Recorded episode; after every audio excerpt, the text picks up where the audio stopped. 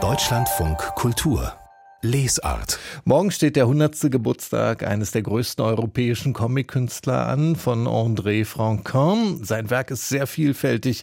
Die berühmte Comicreihe Spirou und Fantasio hat er sehr geprägt. Er hat politische Themen in den Comic geschmuggelt und in seiner Serie Schwarze Gedanken zeichnerisch über existenzielle Themen nachgegrübelt. Ein sehr bemerkenswerter Mann. 1997 ist André Franquin gestorben und bis heute ist er der der Lieblingskünstler für den deutschen Comiczeichner Flix, alias Felix Görmann, und der ist jetzt hier bei uns im Studio. Seien Sie willkommen, hallo. Hallo. Warum ist denn André Franquin Ihr Lieblingskünstler? Ach, André Franquin ist schon so ein ganz spezieller Typ, weil er hat zum einen Humor, was ich ja sehr schätze, nicht nur an Zeichnern, sondern an Menschen generell. Mhm. Äh, zum Zweiten hat er eine Leichtigkeit in seinem Strich, die ich als Kind schon oder geahnt habe, gesehen habe, dann versucht habe nachzumachen und sehr schnell begriffen habe, wie unfassbar schwer es ist, etwas leicht wirken zu lassen. Aber das konnte er. Das heißt, Sie sind schon als Kind seinem Werk begegnet. Ja, ja, ja. Ich hatte ja das große Glück, in äh, einer Stadt aufzuwachsen, die eine sehr gut sortierte, so Ende der 70er, sehr gut sortierte Stadtbibliothek hatte mit einer äh, Comic-Ecke, wo nicht nur Kindercomics, sondern auch erwachsene Comics ähm, nebeneinander standen und ich wirklich eintauchen konnte in alles, was es zu der Zeit gab. Da waren natürlich auch die franco-belgischen Klassiker dabei und ich bin dort sehr an äh, Spirou, der Spirou-Reihe hängen geblieben, mhm. die ich immer ein bisschen lieber mochte als Tintin, also Tim und Struppi, weil es einen deutlich anarchischeren Ansatz hatte. Also bei Tintin war die Realität Meister der Geschichte mhm. äh, und bei Spirou war immer alles möglich. Also es war immer möglich, dass die Geschichte auf einmal eine ganz andere Wendung nahm, auf einmal was ganz anderes passierte und äh, mich völlig von den Socken gehauen hat. Also dass ich Dinge gesehen habe, die ich sonst auch nie gesehen habe in, in Geschichten. Und das mochte ich. Und da hat eben André Franquin auch maßgeblich die Finger mit drin gehabt. Ja, die hat er lange Jahre geprägt, die Spirou-Reihe. Und übrigens, das nenne ich mal Konsequenz. Da haben Sie also als Kind Spirou äh, entdeckt in dieser Stadtbibliothek. In welcher Stadt eigentlich? In Darmstadt. In Darmstadt. Hochlebe Darmstadt. Auf jeden Fall. Auch dafür. Und Frau Braun, die sich damals darum kümmerte. Die Bibliothekarin. ja. Und äh, apropos Konsequenz, ähm, viele, viele Jahre später haben Sie dann selbst Spirou zeichnen dürfen. 2018 zum 80-jährigen Jubiläum der Serie haben Sie ja Spirou nach Berlin holen dürfen und als erster deutscher Zeichner ein Spirou-Band gestalten. Da standen Sie sozusagen in den Fußstapfen von André Franquin. Ja, ähm, wie ging es Ihnen in den Fußstapfen? Eine Riesenehre. Ja. Also äh, im ersten Moment völliger Wahnsinn. Weil äh, stell mal vor, also auf ein anderes Medium übertragen, man äh, spielt so hobbymäßig Fußball und auf einmal kommt jemand und sagt, komm, du darfst jetzt mal das machen, was Pelé gemacht hat. Mhm. Ja, darfst sein Nachfolger werden. Fühlt man sich, sagen wir mal, erst äh, geehrt und im gleichen Moment steigt eine riesige Panikrakete in einem auf, äh, die man erstmal besänftigen muss. Aber ich habe dann angefangen, äh, gedacht, okay, das ist eine Chance. Das heißt ja nicht, dass es am Ende klappen muss, aber ich fange mal an und habe dann mir eine Geschichte ausgedacht, die mir selber gut gefällt, wo ich dachte, das passt in das Spirou-Universum rein, das mhm. erweitert das so ein bisschen und habe gleichzeitig versucht, so diesen Geist, den ich als Kind eben schon von Franke eingeatmet habe, den wieder so ein bisschen auszuatmen, da reinzugeben und eine Geschichte zu gestalten, die eben beides ist. So wie früher und so wie heute. Was ja schon erstaunlich ist, also André Franquin ist 1997 gestorben. Die Verantwortung für die Spirou-Serie hat er 1968 abgegeben. Das ist ja alles verdammt lange her, ja. also 1968 ja. vor allem.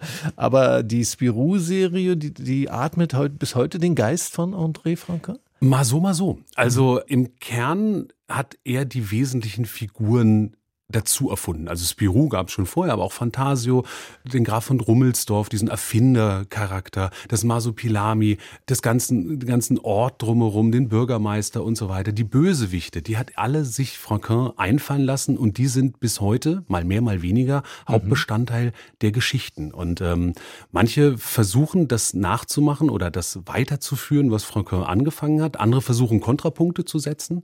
Und das macht gleichzeitig diese Serie auch so wahnsinnig lebendig lebendig, dass man nicht sagt, wie zum Beispiel bei Asterix, ne, es soll genauso sein wie früher und der Laie soll keinen Unterschied zwischen Abenteuern merken. Nein, bei Spirou sagt man, wir möchten gerne frisches Blut zuführen, wir möchten, mhm. dass es weiterlebt und sich weiterentwickelt und lassen da Künstler ran, die ihren ganz eigenen Ansatz mit reinbringen. Die dürfen sich auf früher beziehen, sie müssen aber nicht. Unter anderem wurde so Flixblut mit dieser Serie. Ein ganz klein bisschen ist da drin, ja. genau. Und ihr, ihr zweiter Gang in den Fußstapfen von André Franquin, das war im vergangenen Jahr, ist noch nicht lange her, das war das Album Das Humboldt-Tier, ein Marsupilami-Abenteuer für die Leute, die das Marsupilami nicht kennen. Äh, was ist das denn für ein Wesen? Das Marsupilami muss man sich vorstellen wie eine Art Affe, das im Urwald lebt, ungefähr einen Meter groß ist, aufrecht läuft, gelbes Fell hat, schwarze Flecken und einen acht Meter langen Schwanz. Äh, mit dem es alles Mögliche anstellen kann. Also von äh, Früchte ernten über eine Spirale machen, durch den Urwald hüpfen, durch den Urwald schwingen oder eben das Schwanzende so verknoten, dass es zu einer hammerharten Faust wird. Mhm. Und Sie haben äh, das Masupilami nach Berlin geholt mit Humboldt, dem großen Entdecker, zusammen. Was war Ihre Idee dabei bei diesem Humboldt-Tier? Also, wie gesagt, das Masupilami gehört ja ursprünglich auch ins Spirou-Universum und auch das mochte ich als Kind immer schon wahnsinnig gerne. Ich hatte mhm. immer gedacht, so ein Tier hätte ich gerne selber als Freund. Also mhm. ich habe mir gewünscht, dass es das wirklich gibt. Und nachdem ich das Peru-Abenteuer gemacht hatte, dachte ich, jetzt würde ich doch gerne noch mal eins mit dem Masopilami machen und habe dann überlegt, hm, dass es ja, wenn es im Jahr 1952 von Spirou im palumbischen Urwald entdeckt wird, dass es da ja vorher schon gelebt haben muss. Ja, das heißt also, eventuell jemand, der früher dort schon war, hätte es ja schon mal entdecken können. Und äh, sagen wir mal, so einer der großen Promis, die schon recht früh im südamerikanischen Urwald unterwegs waren, ist Alexander von Humboldt. Und ein Freund von mir arbeitete hier in Berlin im Naturkundemuseum und erzählte mir, dass sie heute noch Kisten dort stehen haben, die von Humboldt stammen und die noch nicht ausgepackt sind. Bis heute. Bis heute. Also er hat wahnsinnig viel Zeug eingesammelt und mitgebracht. Unglaublich. Sehr ja. kleine Sachen, mhm. Insekten, Samen, alles Mögliche. Das ist auch nicht so einfach zu bestimmen. Und meine Idee war dann, wenn in einer dieser Kiste ein Masupilami drin sein könnte, ja, dann wäre ja Humboldt der Entdecker. Und daraus speist sich die Idee meiner Geschichte. Humboldt entdeckt's, bringt's nach Berlin. Das Masupilami kommt hier an und findet's hier ganz gut aber möchte natürlich nach Hause. Und diesen Weg, den erzähle ich. In Ihrem Humboldt-Tier, in den Fußstapfen von André Franquin, dann würde ich gerne noch auf eine dritte sehr bekannte Franquin-Figur zu sprechen kommen, nämlich Gaston. Und da finde ich besonders interessant, ich habe gelesen, dass André Franquin in dieser Figur Gaston sein Selbstporträt gesehen habe. Als was hat er sich denn in diesem Gaston porträtiert? Ja, das wird immer wieder behauptet und ich finde es ganz interessant, weil ich glaube, also Gaston ist ein Bürobote.